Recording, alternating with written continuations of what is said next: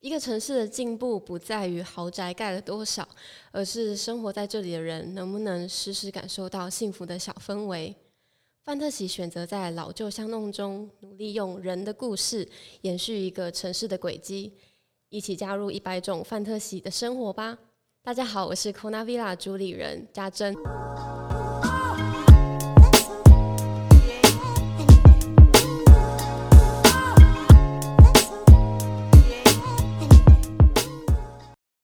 我们今天欢迎家珍来到一百种范特喜生活。家珍可以跟听众自我介绍一下。嗨，听众观，呃，嗨，不是观众，是听众。呃，听众大家好，我是许家珍。那我是 Kona Villa 的主理人。那今天很开心可以来录制这个 Podcast 节目。Kona Villa 是职人本市的其中一个选物品。那上次孟轩有来，特别有提到说他个人很喜欢陶作。嗯、那 Kona Villa 刚好也是一个陶艺的作品。Kona Villa 这个名字其实很特别。呃，它这个品牌的起源其实是，呃，那时候我觉得是一个在人生很混沌的时候，就是可能从事创作的人都会常常一直在这个漩涡里面，会一直觉得很迷惘，那会觉得很想要有一个那种呃僻静之僻静之地嘛，就是一个 villa 一个空间，就是我的想象，会希望有一个地方是。可以让你很放松、很悠闲，不像你平常的生活是可能我因为上班，然后觉得很忙碌，所以一直就想到这个 villa 这个度假村的概念。那 Kona 的呃，它主要有两个原因的命名。其实我们这个品牌是有一个灵魂的角色，是一只以无尾熊为形象的角色。那会取名为 Kona，除了它的发音可能跟 Koala 很像之外，它也结合了我爸爸妈妈的名字，因为我姓许，许的台语就叫 Ko，所以我爸的英文名字叫 CO，我妈的名字里面有一个女字旁的那，就把它结合起来变成一个 Kona，就可能诞就刚好像象征了我爸妈的结合，然后诞生了我。然后诞生了这个 Kona 这个角色，在这个 Villa 的地方，然后希望是不管是带给别人，或是尤其是自己，是一个很浪漫疗愈的空间。听你讲，我觉得很感动，我都鸡皮疙瘩。这么夸张？对，就是嗯，我那时候想说，家珍看起来非常年轻，我想你大概不到二十岁吧？我已经三十，真的假的？对，而且我还结婚了。你结？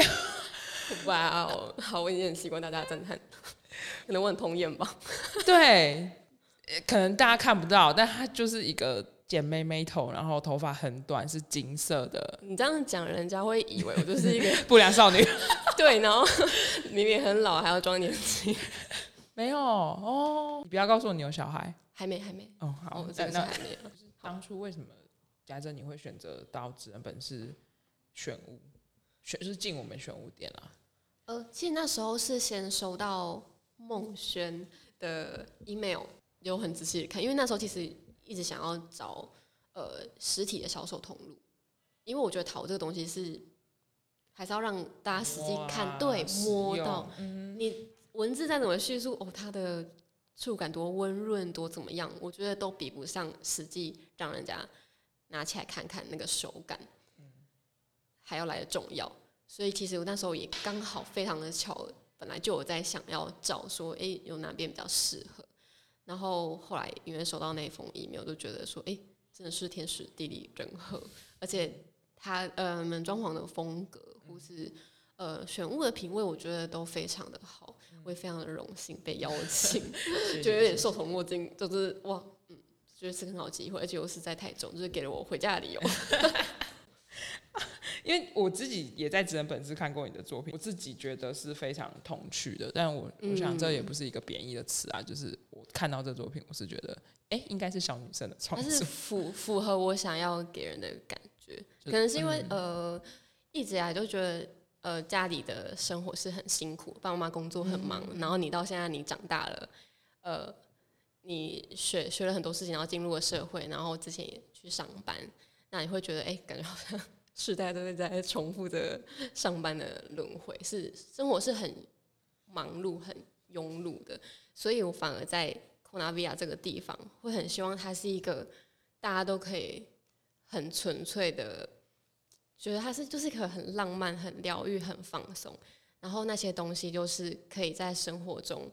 可以运用到，比如像杯子啊，或是呃花瓶等等，是坐落在你生活的角落，是会让他觉得很童趣、很放松，而不是会让人有任何一点压力的风格或作品。就是他最主要想要呈现的感觉。第一次看到你的作品的时候，我会觉得是灌模做的，原因是每个的大小。其实是很一致的，但事实上你是每个都是去呃，可能手拉胚或是创作出来的。那我我想要表达这件事的意思是说，那你做出来的作品是真的很严谨，就是你有用尺量吗？还是什么？因为每个都是非常规格化的。我觉得我是一个很人格分裂的人，在某些事情上我会很要求很精准，就是哦一定要配好多少土量，然后我要怎么样怎么样，然后就像你说，可能会去量。量测，觉得说，哎、欸，怎么样的口径的大小是我觉得手握起来最舒服的，然后高度等等，因为你还要算说，你做完之后，它进去高温窑烧，它其实是会有收缩收缩的现象，那它可能就不符合你原本想要的样子。那其实我开始学陶，其实到现在目前为止大概才一年多，快一年半的时间。那在这过程中，其实也是熬了。一阵子就是一直很想要去达到一个，不能说已经是十全十美，但至少是我觉得有五六成达到我想要的样子，我才会拿出来。那可能在制作过程中，大家也都会觉得说要求太高或者什么，可是我觉得那是一定要，因为手工的东西它特别点就是它每个都是独特的，对，然后它又可以很深刻的蕴含了。手作人的当时的情境，跟他你要每一个步骤都呃非常细腻的去思考，从器型到我怎么画什么样的呃生物在上面，到整个烧制，我觉得那个作品跟作者本身是非常紧密的，跟一般可能像呃机器的制制品或是灌模，我觉得是非常不一样的美材，所以。我宁可我自己多花比别人还要多好几倍的时间，尤其我又不是呃像很多陶艺家其实都是科班出身，或是从小都是学美术，然后一直到呃可能大学期间去学陶艺等等，花很多时间在琢磨，所以我会希望可以 用勤能补拙的方式，不要让大家觉得。呃，有点太太差劲，可能我自己也比较爱面子。嗯、对，孟轩有跟我强调说你是自己学陶艺。我大学是念中文系，原因只是因为我国文考满分，就只是这样。很多人是这个原因。对，然后我也觉得我没有特别什么有兴趣或什么的，然后是一直到大学快毕业的时候，然后偶然认识一些在市集的朋友，嗯、然后才接触了艺术创作这件事情，后来才转去念。呃，艺术相关的研究所，然后从那时候开始，其实我就会一直觉得我一直在奔跑，嗯，就是想要赶上那些很厉害的人，从小所累积的那些，所以从呃插画像电绘，可能都是自己去摸索，找很多。其实我觉得现在学习很方便，因为网络上的资源真的很多，就是愿不愿意花时间而已。然后我一直希望我的插画是可以应用在。呃，生活上的之前有进入呃手工皮件的公司去做学习制作，就是因为我希望可以认识各式各样的美材，去找寻属于我自己想要结合插画的。那我不会跟人家说我是陶艺家，嗯，因为我觉得我就是一个学习者，所以我会觉得我只是真的很喜欢画画。那我希望我的画作是呃可以融入生活的。那在这寻找过程中，我觉得陶这个东西是可以充分展现我想要的感觉，而且是我很乐在于学习陶的技艺跟制作的，所以我才进入了陶的领域。然后也是有去找呃，因为其实陶有分很多种技法，那其中最难也最需要花很多时间练习，其实就是拉坯的技法。那这个这一点当然也是有特地每个礼拜跑去桃园跟那个师傅好好的学习。虽然说不能比得上人家从就是已经有好几年的历史，但是自己在家里面其实也可以多用空余的时间去练习，希望可以慢慢的达到自己觉得是理想程度。我这种外行人来说，拉好一个杯子嘛，你是不是要送进窑里面？对，你有自己的窑吗？呃，我是非常迷你的，像一个小、嗯、小冰箱的实验窑、哦。有这种？对对对对对，也有比较小的。呃，我的作品的制作过程通常会希望它是一个。很白，但是又不要死白的胚体。那我找了非常多像白陶，或者是呃现在所用的瓷土。那呃，我觉得它呈现的白是比较有一点带米色，会觉得是比较生活一点，比较又有手工感一点。嗯嗯嗯嗯。然后我在制作的时候，其实它呃，你拉完胚之后，你要先等它干到皮革硬度的时候，再去做修配。那你修配结束之后，就会进行呃你所看到那个呃化妆土的部分，然后去刻画出我要的图案，然后这时候呢，等到全干才会进入第一次的素烧，它就会硬化到一个程度，大概是烧到八百度左右，然后再来才会去上一层釉药，然后釉药我会特别的注意，我希望是雾面的，而且是用比较呃自己想出来的办法让它。上上去的时候是带有纹路感的，因为我会很喜欢它那个触感，是不会刺手、不会刮手，可是又有一点点凹凸感的手感，就有点像是现在有很多呃新发明的木头地板，它不是木头，但是它 有木头的的质感，但是它又好清洁、好保养的那种感觉，那会觉得呃这样的东西我自己觉得，那我觉得拿起来的手感也会比较好。这一次进驻在职人本市的商品是大海的影子，器具上面都有很多海洋生物。那呃，这个系列大海的影子，它的起源是之前有呃受呃 Discovery 的邀请去参加一个基隆的海洋市集。那在那场海洋市集的话，呃，我会希望是带给那天所参与竞看的那些来宾们，是可以有呼应到那一天的主题。那刚好我一直在找找资料，说去呃做功课，说呃怎么样可以让陶的包装是比较环保的，因为其实陶就是一个很怕重、很怕摔。嗯那后来也找到了像比如说像呃蜂巢纸，它是环保材质，然后呃算是比较呃也不算不算新，但是台湾引进的话算是比较最近才有的包材。那当然，它还可以更好，它还有很多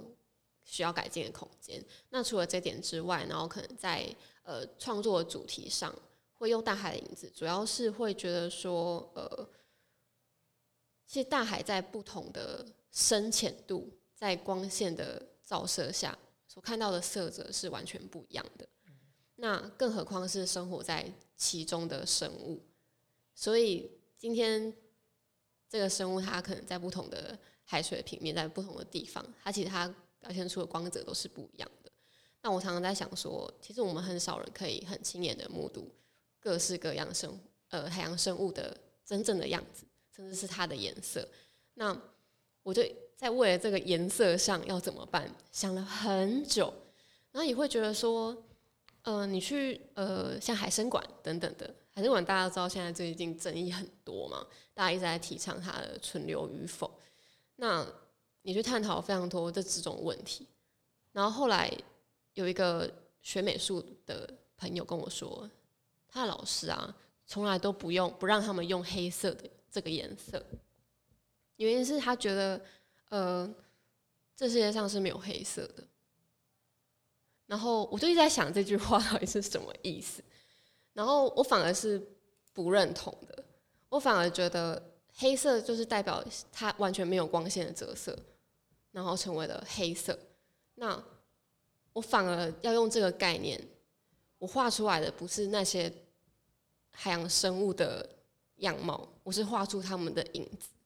而他们真正的样子应该是要在大自然、大海中一个健康的环境中，才有办法真实的展现出来。因为我们的人，不管你怎么画，你怎么拍照，甚至是你用你的肉眼，你也不见得看到它真实美丽的样子。因为我们不是造物者，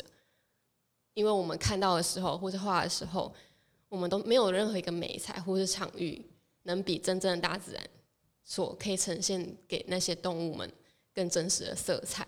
所以我反而诞生了这个概念。我希望是用画出他们的影子，我不是真的画了那些鲸鱼、呃那些海马等等等等的，我是画出他们的影子。那你在使用的时候呢？第一，除了是呃可能会去想说，诶，为什么都用黑白的？那你就会去了解说，哦，原来我的概念是这样，那我想要表达的是这样。那在使用上呢，你不管是盛装了什么样的呃饮品或者是食材，这样黑白的基底也会比较凸显食材的本身。在使用上，我觉得画面上是更和谐，融入在你的生活中。有一个我觉得影响我很大的。一个纪实摄影，台湾纪实摄影家沈沈昭亮老师，还有曾经说过一句话说，他觉得，嗯、艺术家他的使命感跟责任是在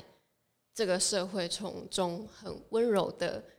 提醒大家，这个社会所正在发生的问题。那我会觉得这句话的重点是温柔的提醒，也符合了我品牌想要给大家不要有压力，是浪漫疗愈的。却也温柔的提醒了大家说，我们对于海洋，我们还可以做什么，或是我们应该去思考什么。我我知道每个创作者都是非常辛苦在做创作，很多创作者他们会可能就是哦，我今天做这个是因为我喜欢这个。家珍这边透过你的作品，我们要去重视到海洋生物现在目前遇到的问题，或者说像你刚刚提到的。我觉得感触良其实他那时候讲的时候，我觉得影响我很多。是以前都会只想要做自己喜欢的、对自己想要的，对，呃，自己想要表达什么，会一直想要告诉别人你想要，嗯，你自己的想法。嗯、但是可能也是因为 你知道了吗？经过了，可能经过了很多，然后认识了很多很多人，然后等等，会觉得说，哎，艺术创作这件事情，如果是不要说可以真的影响世界什么。但是我觉得那是一点一点慢慢累积的。然后我创作的东西，不要只是一个华而不实的东西，嗯、或者是我不希望我的东西是，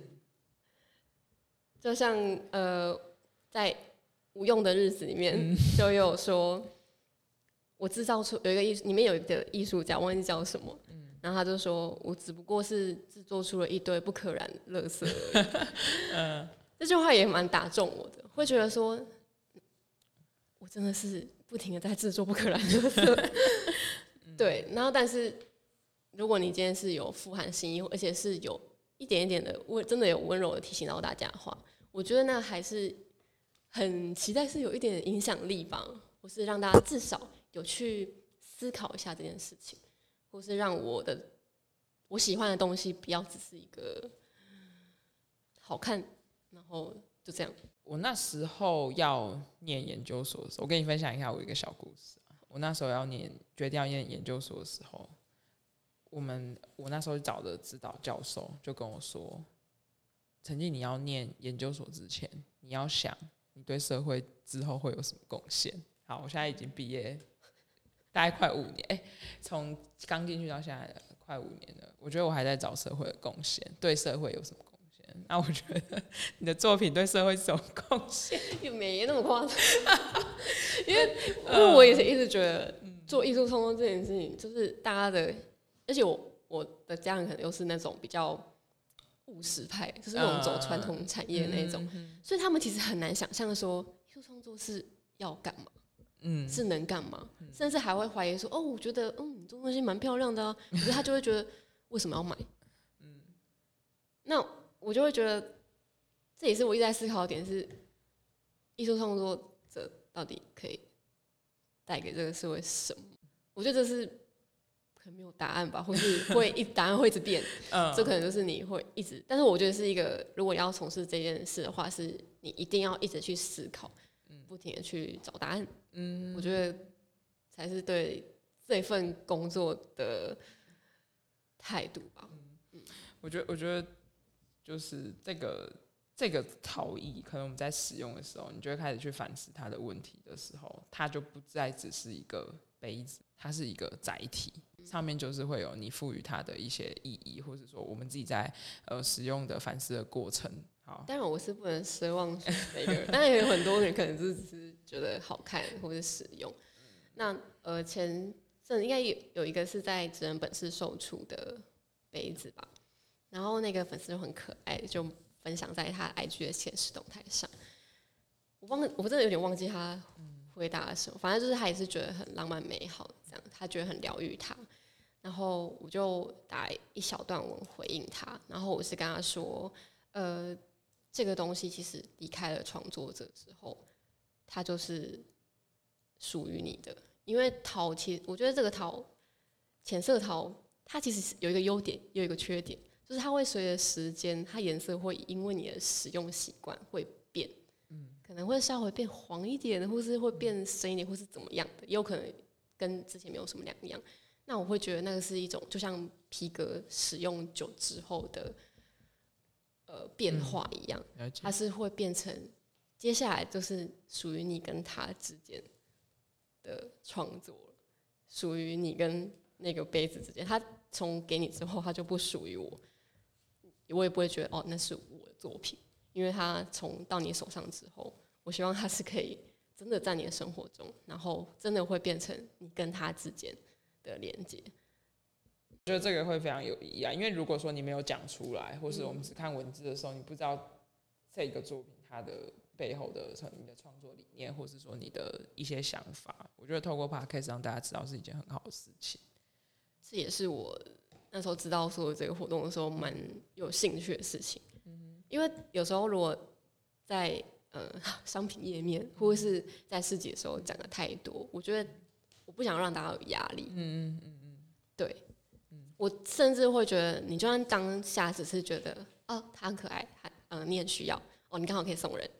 你很轻松的就买下它，或是带走它，我觉得反而是我期望的，因为我希望你没有任何的负担。嗯，那可能也许哪天有兴趣，或是刚好听到这集 podcast，嗯嗯，就是可以去知道说，哦，原来我还有这样的心意在里面。一点都不沉重。嗯，刚刚家政有提到你是从市集开始做的吗？一开始都是从市集去推广、亮相、亮相。对，嗯，然后也有从自己的 IG 或什么的，嗯、可能有些朋友可能会知道说，哎、欸，你有在做陶艺或什么的。你现在还有正职工作吗？还是你那时候在摆市集的时候是有正职工作？哦，我现在是没有比较全新的做这件事情，但是，嗯。当一个兴趣变成一个工作的时候，正职的时候，我觉得那是也是一个新的课题。对，要去很哦，我觉得最大的课题反而是你要怎么衡量呃创作跟结案嗯之间的平衡。嗯，对。所以你那时候，那你那时候在工作，边工作边创作，你有遇到什么困难吗？会常常觉得很累。然后春燕说。嗯、要先输入才能输出。那我会觉得我在工作的时候是不停的输出，你一直在付出你的精力、你的体力、你的呃，可能你的技能或是你的劳力，但是你会觉得你输入的东西很少。你可能会，你你现在下班之后，你可能顶多运动一下，或者是看个剧，你就想睡了。然后，更何况说你还要去精进新的技能。或是去想创作什么这件事情，我觉得是还蛮影响的，对。然后因为我又是一个骨子里面是一个很悠闲的人，很希望可以过得很悠闲的人。虽然我看起来每次都很忙碌，然后你的陶艺看不出来你是悠闲的人，这就是一个内心很渴望悠闲的人。然后，对，我会觉得会很，我就是是种消磨，哎，会觉得我一直输入的很少，我没有办法。冷静的，好好的看完一本书，或者好好的看完一部电影，或是听一首歌，或可能也是因为这个原因，慢慢一步一步累积到我想要选择做这件事情看看。所以我真的很佩服很多呃手工的呃文创品牌啊，或是一些手作者，他们其实大多都是还有政治，对，都还有政治工作，我是斜杠了好几个。嗯，我真的觉得非常的佩服。你摆市集摆了多久？呃，我从去年大概三月，哦、差不多三月开始，但我没有到每个月出市集，我都可能大概两三个月才一次，因为那时候量没有办法，作品量没有办法很多。对，然后我又是那种每次摆摊，我就要想很久，说 我应该要改善我的陈列啊。对对对对，我就会想很多。嗯，对。你有摆过绿光小吃吗？哎，没有哎，没有。台中，因为我主要是在台北。哦，你从台北下来吗？对，今天是 很特地，但是我是台中人啊。我就可以顺便回家看一下我的老老北老屋。所以其实你你要说你是回家看家人，然后顺便，哎哦，也可以这么说，也可以这么说。哦，你是从从台北特地下来录 podcast？对，哦，对。但还有一点好点是因为我真的很希望有一天可以回台中。哦，你也想回台中开开工作室吗？就是希望可以成长到那个地步。哦，对。还有就是你未来的规划会是希望有一间工作室。对，我会希望它是一个，嗯、呃，当然可能会变，但是我目前会希望就是要环绕在 villa 的概念，就是一定要有一个空间，嗯，实体的 villa，然后它除了可能有一些陶的东西之外，可能也许还会加上什么，是可以更民宿啊，或者是游泳池，有一个 villa 的那种。花园，花园，欸、那我那我要老实跟你说，台北可能开不起来，对呀，所以还是往台中发展。哦、OK，那最后就是想问，就是家政这边下一季会有新的系列进到职人本事啦？哎、欸，也不能说是新的系列，应该是还是会继续在大海的影子去做更多器型的发展。呃，因为其实。我不是先决定我要画什么动物，我要画什么图，才决定我的器型。我反而是先做出器型之后，我大概会花一个礼拜的时间去想说，嗯，这个器型我应该要怎么样放，因为还会有它，因为它是曲面的，然后它会有不同的姿态，我应该要怎么，我应该要放什么，就会反而是反反反过来想。那我会觉得在大海影子这边，我还。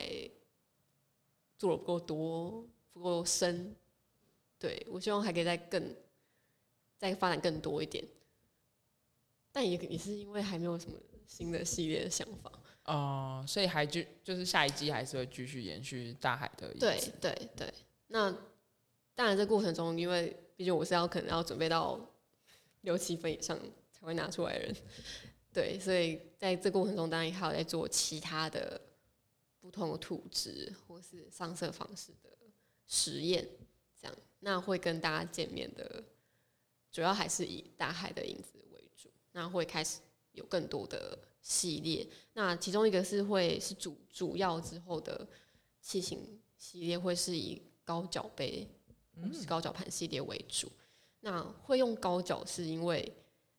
我觉得这点也蛮神奇的，就是大家会觉得那是一个很西方的东西。就是玻璃杯嘛，红酒这样，但它其实是在自己我们自己中华文化上，其实，在新石器时代就已经有高脚杯这个东西。那它基本上都是酒器，大家真的都很爱喝酒。就是呃，那我会想做高脚杯，它除了在使用意义上是要让你的手去远离那个杯体，才不会让你手的温度温度去影响里面的酒啊之类的这样。那，呃，但对我来说，我会想要做高脚杯，是因为我觉得高脚杯有一种仪式感。嗯，嗯，就算你今天只是用它喝一杯水，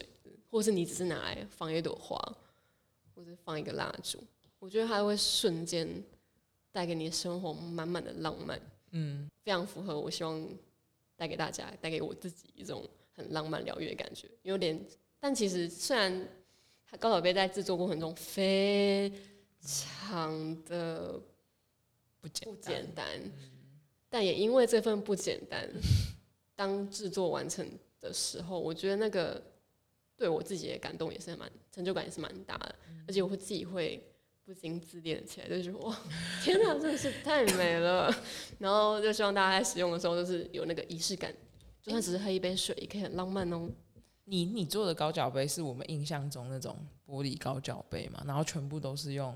瓷白瓷土做，对，用陶去做，用陶。嗯，但当然它的支架是没有办法那么细，因为我的做法还是以一体成型为主，我不是用接的。你是用手拉胚的吗？对，我一样是用手拉胚的方式。对，因为如果用接的话，呃，容易烧断。除了那一律之外，我会希望不知道，可能就是一个对自我的期许，骨子里不悠闲的人。啊，逼自己的人，然后希望它是一体成型的这样，嗯、所以他可能他在结构上没有办法到做到那么细脚，嗯，对，但他还是可能比较罗马柱嘛，或是那种感觉是还是有一点稳固，然后希望是带一点古典的感觉。这样希望可以带给大家浓浓的浪漫历史感。我觉得我会非常期待下一个系列的作品。好，好，今天谢谢家珍到一百种反正喜生活分享她 Kona Villa 的作品。谢谢大家。